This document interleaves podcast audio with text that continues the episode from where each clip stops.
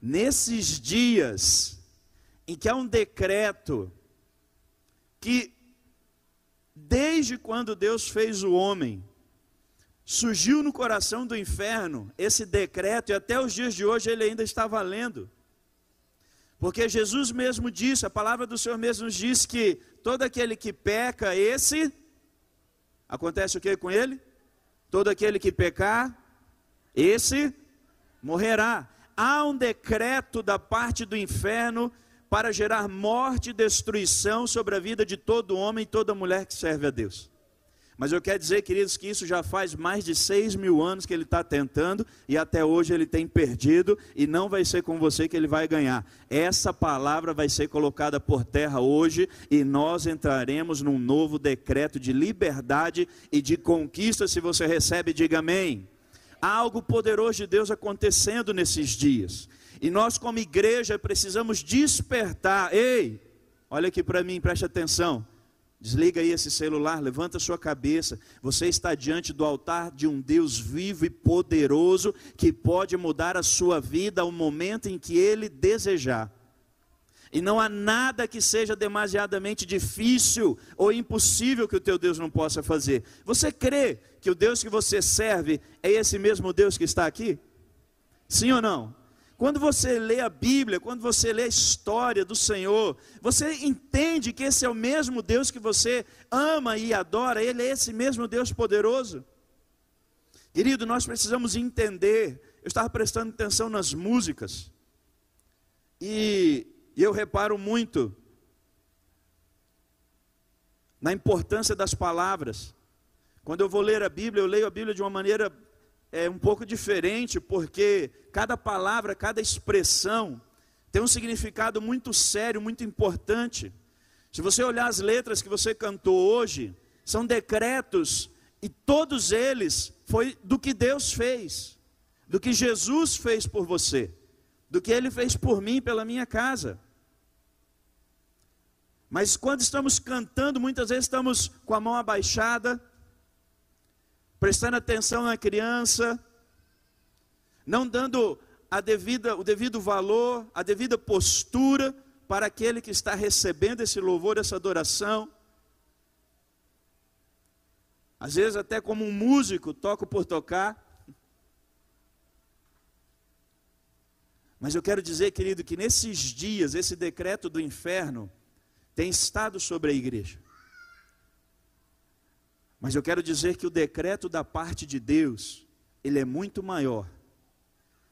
Se você entende um pouco de direito, os advogados que estão aí, é como primeira instância e segunda instância.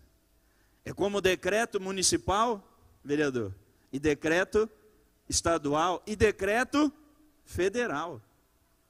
Gostando ou não gostando do presidente, quando ele fala, todo mundo abaixo obedece. E eu quero dizer, querido, não há nenhum rei que está sobre o rei dos reis.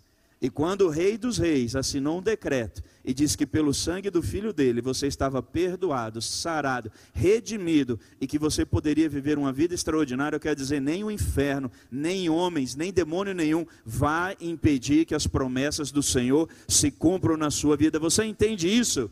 Mas nós, como igreja, precisamos nesses dias, querido, entrar diante desse Deus de uma maneira diferente entrar diante desse Deus de uma maneira diferente. Olha o que diz aí esse livro de Esther. Quem achou aí, diga amém. Semana passada eu dei uma, uma sugestão para a igreja para que eles lessem o livro de Esdras e Neemias. De manhã, domingo passado, nós pregamos sobre Esdras e Neemias. E hoje de manhã pedi para que eles lessem agora o livro de Esther e fica esse convite a você. Leia o livro de Esther, depois o livro de Esdras e depois o livro de Neemias. Todos têm o mesmo objetivo, todos estão debaixo de um mesmo, é, de, um mesmo, de uma mesma ação do Espírito de Deus para aquela época.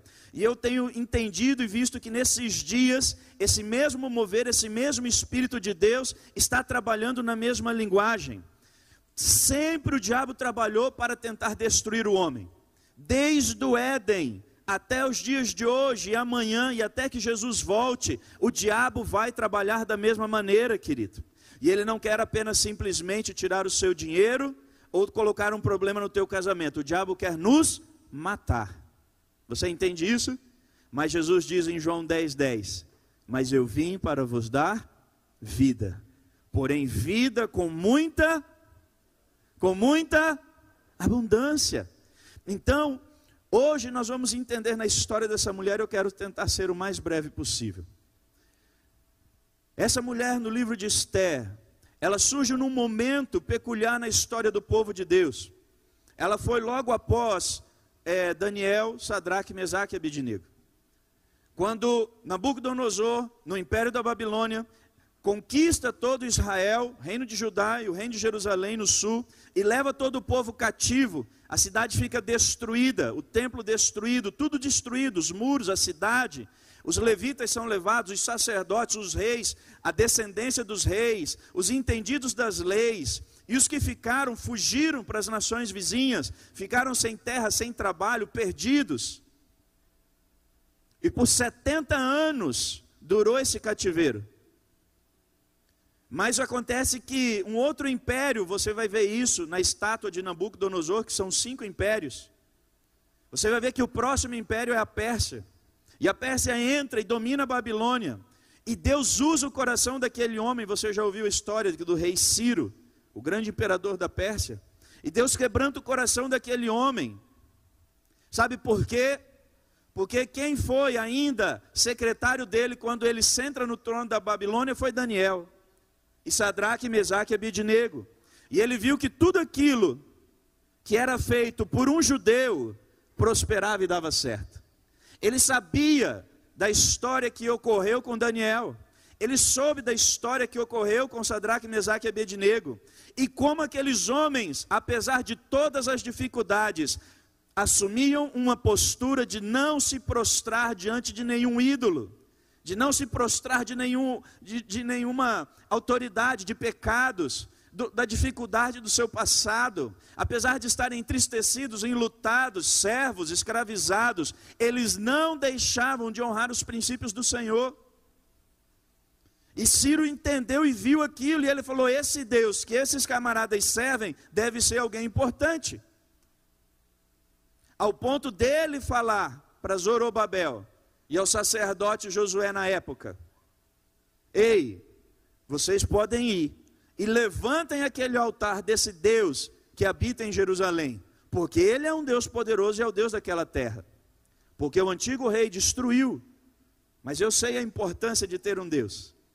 E eles vão e começam isso. Mas nesse intervalo, antes de Zorobabel, perdão, depois de Zorobabel, vem esse momento onde Deus levanta essa mulher poderosa. O texto diz que o terceiro rei, o rei Assuero, quando ele assume o reinado da Pérsia, ele faz uma grande festa para demonstrar o seu poderio e as suas riquezas. Uma festa que durou simplesmente 180 dias, com tudo incluso: hospedagem, bebidas e comidas. Sabe para quantas pessoas? Para a cidade inteira. E para as 127 cidades que ele dominava os governadores, os generais, os soldados, os líderes dessas cidades que vieram ter com ele. E ele demonstrava o seu poderio. Depois de 180 dias, ele abre o portão e ele fala: Agora deixa a cidade inteira entrar na festa. Mais sete dias. Nesse grande momento de honra, de pompa da vida daquele homem, de mostrar toda a sua luta, seu trabalho, seu ganho, seu esforço, pastor Papo, ele pede para que seja trazido à presença dele e dos seus príncipes a sua esposa. E eu não quero trabalhar muito com a história, você conhece o livro de Esther, se você não conhece, você vai ler essa semana, né? Mas eu quero falar um pouquinho sobre a atitude e o mover tanto do inferno quanto de Deus na vida desses personagens. E o primeiro deles foi esse rei.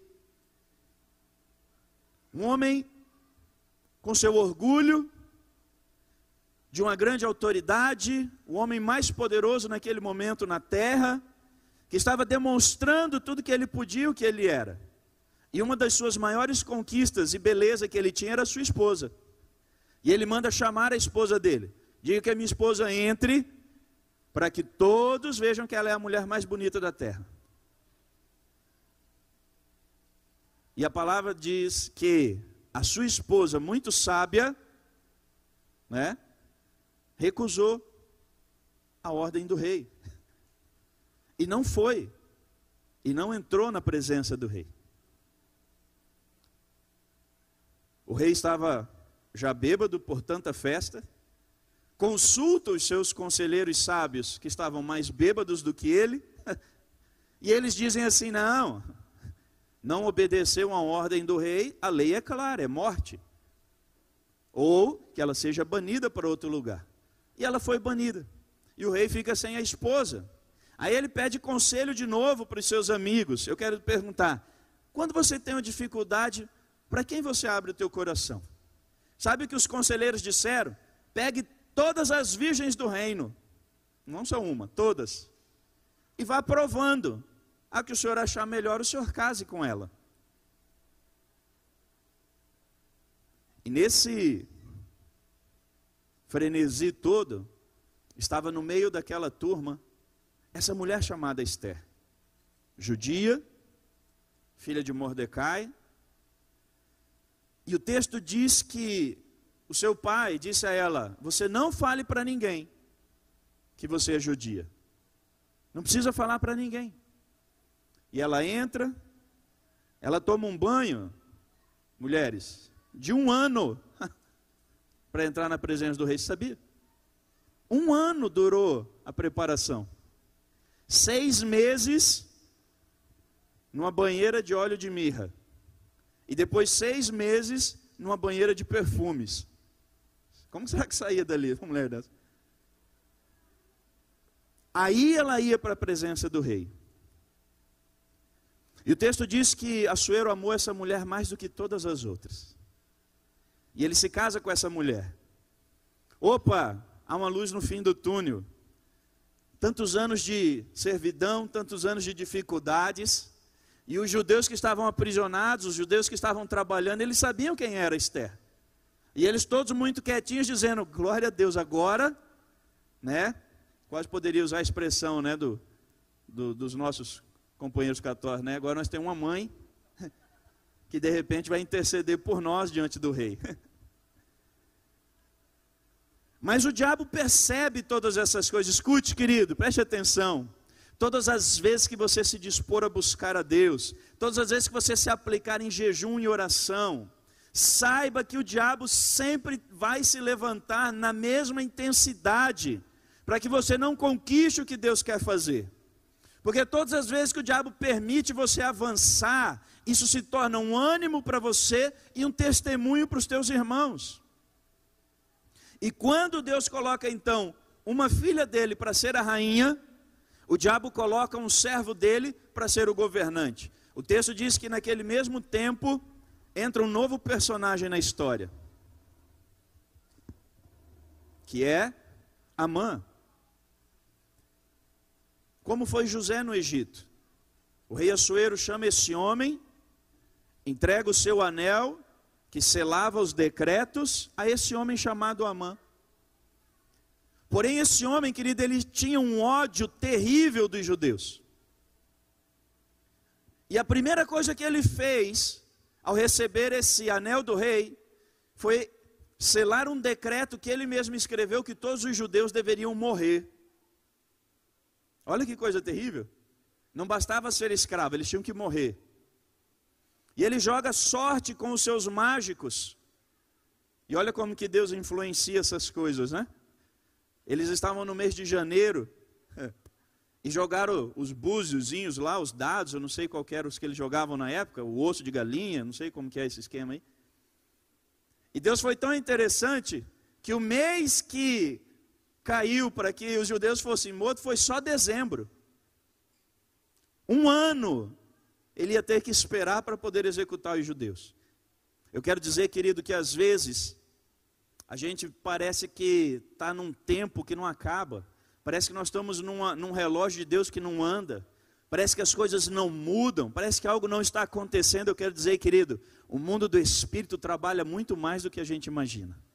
E Deus está trabalhando e preparando, orquestrando uma jogada, uma estratégia tão poderosa que quando nós entendermos e entrarmos dentro dela, as nossas conquistas serão extraordinárias seja na família, na tua vida financeira, no teu trabalho, na tua célula, nas igrejas, haverá um saque. Nós vamos saquear essa terra, do norte ao sul, do leste ao oeste, no espiritual, no natural, no familiar, no financeiro. Nós tomaremos posse de tudo aquilo que a palavra do Senhor está nos prometendo.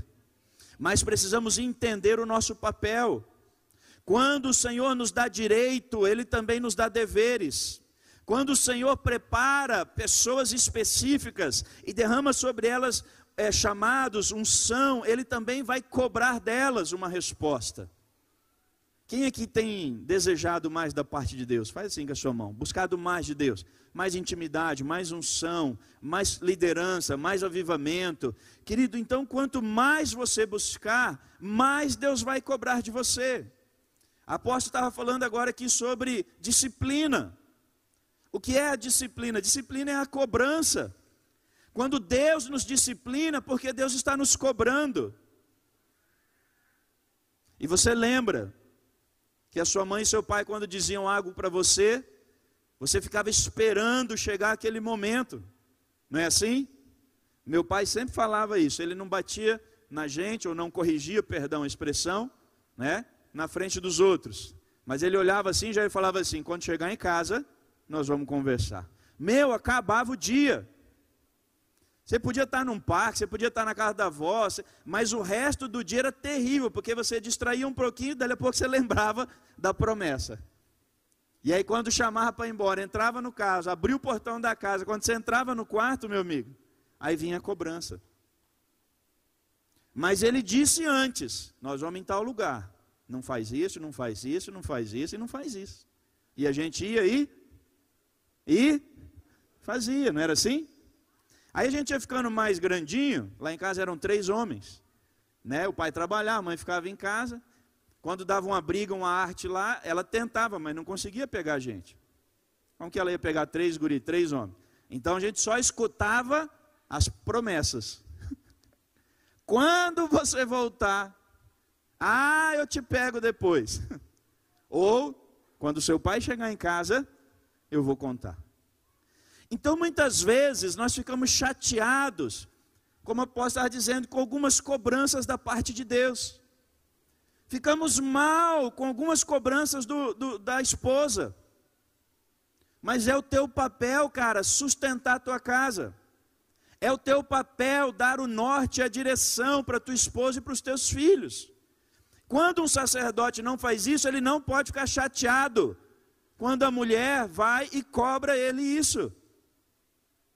A mulher não pode ficar mal ou querer se vingar quando o esposo cobra aquilo que é direito. Porque o direito traz consigo um dever. Eu quero dizer, mulher do avivamento, você tem o maior dever com a sua casa. Você pode trabalhar, você pode inventar, você pode produzir, você pode ter negócio, você pode ter o que você quiser. Você tem sabedoria e poder. Vai ler Provérbios 31, que você vai ver que você faz mais coisas que o homem, só não é mais sacerdote que ele. Então, de todo jeito, você tem deveres com o teu marido. De inclusive indicar como ele vai prosperar. Mas a mulher só cobra o marido só resmunga, os filhos ficam no meio dessa situação complicada. Aquela mulher se viu numa situação de muitos direitos, mas chegou um momento onde ela teve um dever, e ela sabia que esse dever estava acima das suas condições humanas. Quando, quando Amã assina o decreto de morte dos judeus, Mordecai chama ela, isso está aqui no capítulo 4, versículo 13. E essa palavra, querida, ela ardeu no meu coração ontem e hoje pela manhã. Preste atenção no que diz aí, no livro de Esther, capítulo 4, versículo 13. Porque o decreto dizia que todo judeu em todo o império de Assuero deveria ser morto pelos seus senhores no mês de dezembro, ou no mês 12. E aí o pai dela chama ela e diz assim para ela: ó, não pense você, Esther, que por estar na casa do rei, que você vai escapar dentre os judeus. Porque se de todo te calares agora, de outra parte o Senhor levantará para os judeus socorro e livramento, mas tu e a casa de teu pai perecereis. E quem sabe, se para a conjuntura, se para o momento desse agora específico, não foi o qual o Senhor te colocou aí como rainha? O que ele estava dizendo para a filha dele? Deus te deu um direito, você está vivendo direitos. Realmente eu queria ver quem teria coragem de entrar dentro do palácio e matar a mulher do rei, só porque ele era judia. Mas era lei, o próprio rei teria que fazer isso. E o pai dela estava dizendo: Ei, você tem um dever para com o seu povo. Não pense você que está hoje na igreja, não pense você hoje que já foi ao encontro, não pense você hoje que já está aí com o casamento ajustado, com os filhos diante do altar do Senhor, que você está livre desse leão que anda ao nosso derredor. Não, você tem um dever você precisa ir diante do rei, minha filha, e dizer ao rei que ele precisa mudar esse decreto e ter misericórdia do povo judeu. E ela responde ao seu pai, ela fala assim: Mas como eu vou fazer isso? É proibido entrar na presença do rei se não for chamado. Sabe por que muitas vezes nós não oramos? Porque nós sabemos que o rei não vai nos aceitar. Sabe por que muitas vezes a gente não jejua? Porque nós sabemos que o Senhor não está ouvindo o nosso jejum, não está vendo a nossa oração, como o texto que o pastor Jaime leu aqui. Muitas vezes Deus está cansado da nossa religiosidade. E não agimos da maneira correta diante do nosso rei. Ela disse: Ei, como eu vou entrar diante dele? Porque é proibido. Nem eu, como rainha, se eu entrar na presença do rei sem ser chamado por ele, a lei é que eu tenha que ser morta. E como você pede para que eu entre lá na casa do rei? E ele fala: Não sei. Deus te pôs para ser rainha. Tem algum objetivo nisso. Você precisa fazer isso. E ela entende, querido, que então, além da sua posição, além de tudo aquilo que ela tinha nas mãos, ela precisava de algo muito maior. Eu quero dizer, não importa a tua posição hoje, se você tiver a direção e o comando da parte de Deus, querido, você fará coisas extraordinárias. Olha o que ela diz ao seu, ao seu pai. Então faz o seguinte: proclame jejum de três dias e três noites para todos os judeus que estão aqui em Suzã, que ninguém coma nada e nem beba nada por três dias. E orem por mim para que o Senhor me ajude. E aí sim, só aí eu entrarei na presença do rei. E se for para morrer, que eu morra. Querido, quando nós temos a certeza que nós estamos caminhando pela direção do Senhor, nem a nossa vida tem mais valor, porque você tem a certeza que Deus é contigo e você será vitorioso. Você tem a certeza que o Senhor é contigo. Quando nós nos alinhamos no propósito de Deus, não há dúvidas, não há temor, não há ansiedade, não há medo. Mas nós precisamos ter a certeza, querido, que é algo importante que eu quero dizer para você nessa palavra agora. Que o nosso passado não vai nos atrapalhar. Esse homem chamado Amã, hoje de manhã eu fiquei incomodado, porque eu falei, por que, que esse camarada odiava tanto os judeus? Lá com Daniel também existiam alguns homens que odiavam a Daniel mas era porque Daniel sabia ganhar dinheiro. Todo judeu sabe ganhar dinheiro, querido. Quer dizer que você tem um judeu dentro do teu coração que chama Jesus Cristo de Nazaré, então você tem um DNA para ganhar dinheiro nessa terra. Mas ali não era esse o caso. E eu fiquei encafifado com isso e fui atrás desses nomes. E aí forcei dali, procurei daqui, fui na Bíblia, fui nos livros, fui nos dicionários. Não achei muita coisa, tive que ir para a internet mesmo.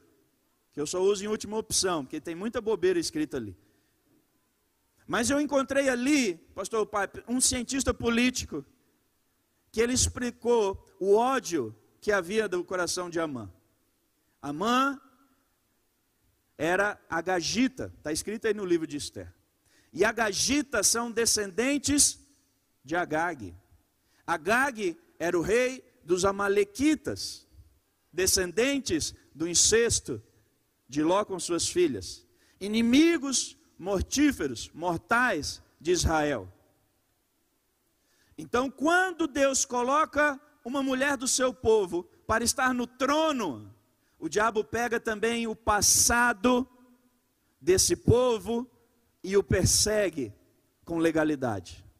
Havia um ódio no coração de Amã pelos judeus, porque o profeta Samuel, com o rei Saul, esquartejou o rei Agag, quando destruíram os amalequitas. Mas olha que coisa tão poderosa, querido. O diabo inventa as coisas, mas Deus já está preparado. E aí eu fui falar, eu fui ver por que que Mardo, é, Mardoqueu, ou Mordecai, que era o pai de Esther, não reverenciava ou não se prostrava diante de Amã quando Amã passava. Era o único homem em Suzã que quando Amã passava com o anel do rei, com as vestes reais, era o único judeu que não se prostrava, era o único homem que não se reverenciava diante dele. E aquilo irritava o coração de Amã. E eu falei, mas pô, mas por que, que Mordecai forçava essa barra? E piorou o ódio de Amã. E fez com que Amã assinasse esse decreto. Ele podia ser mais político. Ele podia ser mais maleável, porque não era um ídolo. Como Sadraque, Mesaque e Abednego, que não se prostraram diante de um ídolo. Ele era uma autoridade civil. Assim como nos reinos, se você for na Inglaterra e chegar num lugar e tiver rainha, você vai ter que fazer a reverência. E eu falei, mas por que, que ele não foi? E aí eu fui pesquisar então, e a Bíblia fala quem é a descendência de Mordecai. Mordecai é da família de Saul. Mordecai é bisneto de Quis, pai de Saul. O cara que matou e esquartejou o bisavô de Amã. Então eu quero dizer algo para você hoje, querido. Mordecai era a presença do Espírito de Deus que quer trazer a maneira correta de nós nos portarmos diante do mundo onde eu não me curvo não pela pessoa, mas pelo espírito que está regindo a situação. Todas as vezes que Amã passava, Mordecai não se prostrava, porque ele sabia que ali estava o espírito de Agag, ele sabia que ali estava o espírito de Amaleque, um principado terrível que quer trazer destruição para o seu povo. Então ele permanecia em pé, mesmo diante de um passado terrível e duro, onde ele dizia: Eu não vou me prostrar diante desse espírito maligno. E eu quero dizer para você algo importante hoje, querido. O diabo ele só usa do passado para tentar destruir o nosso futuro. Mas Jesus só usa do teu presente para determinar um futuro de êxito para você. Então não é o que aconteceu no teu passado, mas é o que você está vivendo hoje que vai determinar o quanto você vai conquistar nessa vida. Agora, todas as vezes que um homem se prostra diante do seu passado, com vergonha, com medo, com timidez, ele nunca ficará de pé diante de um futuro glorioso. Todas as vezes que uma mulher repreende o seu marido erroneamente, como Vasti fez, que ao ser chamada pelo seu marido não foi, e Esther, que era esposa, sem ser chamada, foi, porque ela tinha um objetivo de Deus. Mas eu quero dizer, querido, que todas as vezes que você repreende o teu sacerdote, o teu marido de uma maneira errada, você faz com que ele se proste pelo seu pecado do passado. Se todas as vezes quando um casal discute é lembrado do passado, eu quero dizer, querido, não houve perdão.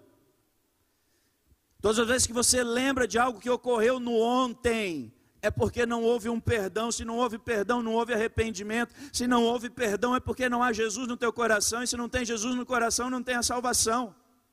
E se Jesus voltasse hoje, não pense você, ó família, porque está dentro da casa do rei, que você vai se safar do decreto daquele que tem pecado, esse morrerá.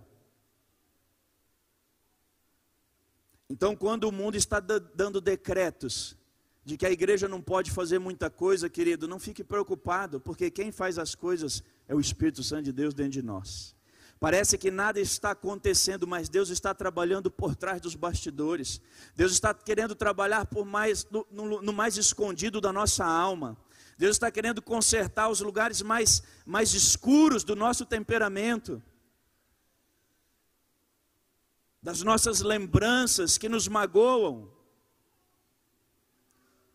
Todas as vezes, sacerdote, que você não assume uma palavra de princípio bíblico, que seja repreendendo a tua esposa, que seja repreendendo os teus filhos, você está se prostrando diante desse espírito de Amaleque e fazendo com que os princípios do Senhor não, se, não sejam praticados na tua casa. Quando você, sacerdote, não ora em casa, quando você não lê a Bíblia em casa, quando você não ora com os teus filhos, quando você não dá uma palavra de direção, de ânimo para tua esposa, você, mulher, que quando não intercede pelo teu marido, que não, que não ora pelos teus filhos. Nós estamos nos prostrando diante das, das picuinhas do passado e trazendo ele à vida e dando força ao diabo, porque ele só pode usar do passado. Hoje é um momento de decisão dentro de nós, querido, para que nós possamos ser essa igreja que vai entrar no momento correto, dentro de uma estratégia correta e que vamos saquear de uma maneira terrível essa terra. Há um decreto da parte de Deus ao nosso favor. Você conhece depois a história. Ela entra parcialmente na presença do rei. O rei manda chamá-la. Ela apresenta o seu coração, o seu choro diante do rei. Ela diz que ela é judia. O rei, o rei fica desesperado. Ela entrega a mãe, dizendo que ele que, que estava por trás dessa jogada. Ele enforca a mãe a honra recai sobre Mordecai. Mordecai, agora o pai dela é quem tem o anel do rei, que se torna o governador da Pérsia. E ele, juntamente com Esther, com a sua filha, escrevem um novo decreto, não anulando o primeiro do rei, porque entenda algo, querido. Nós vamos essa semana orar e jejuar, amém? Vou dizer de novo, essa semana é semana de oração e jejum. E Deus vai nos dar direções. Mas Deus, pastor, nunca vai fazer algo contra o que ele já disse. Eu falei de manhã, não adianta você se jogar no chão, ficar horas lá no quarto chorando, nariz escorrendo, sapateando diante de Deus, fazendo ofertas de desafio diante de Deus, se você está errado. Se você, se você tem a legalidade, se o rei Assuero, que era um homem, não mudou o seu decreto, você acha que Jesus, que é o rei dos reis, vai mudar a sua palavra? Ele diz: todo aquele que pecar, esse morrerá. Mas todo aquele que se arrepender e com a sua boca confessar Jesus como Senhor e Salvador da sua vida, esse será perdoado e terá direito à vida eterna. Então, quando eu entrar nessa semana em oração e jejum, não é simplesmente para ter direções claras de Deus pelo que eu devo fazer ou como fazer, mas é entrar diante de Deus em oração e jejum para ter a certeza que quando eu fizer isso eu serei aceito, e aí o que eu pedi, o rei me atenderá. Ele disse duas vezes para a rainha: O que você quiser eu te dou, até a metade do meu reino. Ela falou assim: Não, não precisa tanto. E ela faz um decreto e o rei assina esse decreto que todo judeu no décimo segundo mês poderia se defender dos seus inimigos. Mas olha como que Deus é extraordinário, querido, quer dizer, nesses dias Deus está preparando um decreto e vai ser totalmente favorável a você e a sua casa. Um decreto poderoso da parte de Deus que vai te dar o direito a você virar o jogo e entrar no novo tempo, numa nova vida. Sabe o que aconteceu depois daquele dia? todos os persas, todos os babilônicos, todos aqueles que dominavam sobre os judeus, eles ficaram pisando em ovo, apóstolo. Eles ficaram assim, é, mandavam o, o, judeu fazer um serviço, mas com medo. Será que esse cara não vai correr e contar para a rainha? Será que esse meu empregado eu dei duas chicotadas nele, mas bati de levezinho? Não precisa contar para o governador Mordecai, não. Eles ficaram atemorizados. Mas por outro lado, eles começaram a ver a conquista e a prosperidade que começou a surgir sobre o império. Porque os judeus começaram a se alegrar e a trabalhar. Eu quero dizer, querido, ei, chega de ficar preocupado, é hora de você trabalhar. É hora de você investir, de você casar, ter filhos, comprar, vender, fazer negócios, abrir a tua célula, construir igrejas, ir para frente. É hora de nós nos levantarmos, porque quando o Senhor disser, é agora, haverá um grande avivamento. E você fará parte desse avivamento, não no meio, mas na frente dele. Você consegue entender isso? Esse é o desejo de Deus hoje sobre as nossas vidas. Eu não sei se você está com o seu coração num processo de despertar, querido, mas eu gostaria que você fosse alcançado nisso nessa noite. Põe uma pulga atrás da tua orelha. Dobre mais os joelhos. Marido e esposa, orem mais juntos. Porque Deus vai fazer algo poderoso nas nossas vidas antes desse grande avivamento, antes desses grandes acontecimentos, tudo vai começar dentro de nós. Sabe o que aconteceu no 12 mês? Os persas e os babilônicos, Flávio, esqueceram disso, porque eles já não queriam mais matar os judeus. Primeiro, porque como é que eu vou matar o povo da rainha? Como é que eu vou matar o povo do governador? Eles vão me matar depois. Então eles esqueceram, pastor. Só que eles também esqueceram que o rei tinha dado um novo decreto dizendo que todos os escravos, os aqueles que estavam sobre servidão, poderiam se defender dos seus senhores. Você sabe o que aconteceu? Quando chegou aquele dia, todos estavam desapercebidos, mas os judeus se prepararam. Eles estavam preparados. Eles estavam armados. Eles estavam confiantes e com um decreto que lhes dava direito e autoridade. Sabe o que eles fizeram? Se voltaram contra os seus senhores, mataram aqueles que os escravizavam, destruíram aqueles que estavam envergonhando, destruíram aqueles que estavam deixando eles debaixo de miséria, de servidão, e da noite para o dia eles tomaram tudo aquilo que era dos seus senhores, porque esse era o decreto. E de escravos, de servos, eles passaram a ser senhores. Um lugar onde era de cativeiro, agora se tornou uma terra deleitosa, ao ponto dos reis falarem para os judeus: Bom, a partir de agora, quem quiser voltar para Jerusalém, volte. Está liberado. Foi desse ponto, da atitude de Esther, de seu pai, que houve a liberação no coração dos próximos reis para que o povo voltasse à terra prometida. Sabe o que eu quero dizer, querido? Deus está preparando ainda, essa pandemia vai durar o tempo suficiente para que a igreja do Senhor esteja totalmente equalizada e preparada no caráter, na alma, no seu espírito, no seu físico, nos princípios, no conhecimento da palavra, não se prostrando mais no passado, não se prostrando mais pelos pecados, mas se permanece, mas ficando em pé ficando em pé, querido, como o apóstolo disse hoje, era tempo de choro, tudo bem, chora, mas amanhã levanta e fica em pé de novo. É tempo de tristeza, de dificuldade, de aperto financeiro, é, mas amanhã vai passar e você fica de pé e fica preparado, porque está chegando esse grande dia do Senhor na nossa direção. Se você for no capítulo 10, que é o último capítulo de Esther, ele é curtinho, lá vai dizer que por conta de todos os feitos de Assuero, isso está escrito nos livros deles, mas os feitos de Esther e principalmente de Mordecai estão gravados na história. E o Senhor colocou esse homem em lugar de autoridade. O homem mais importante dentro daquele império.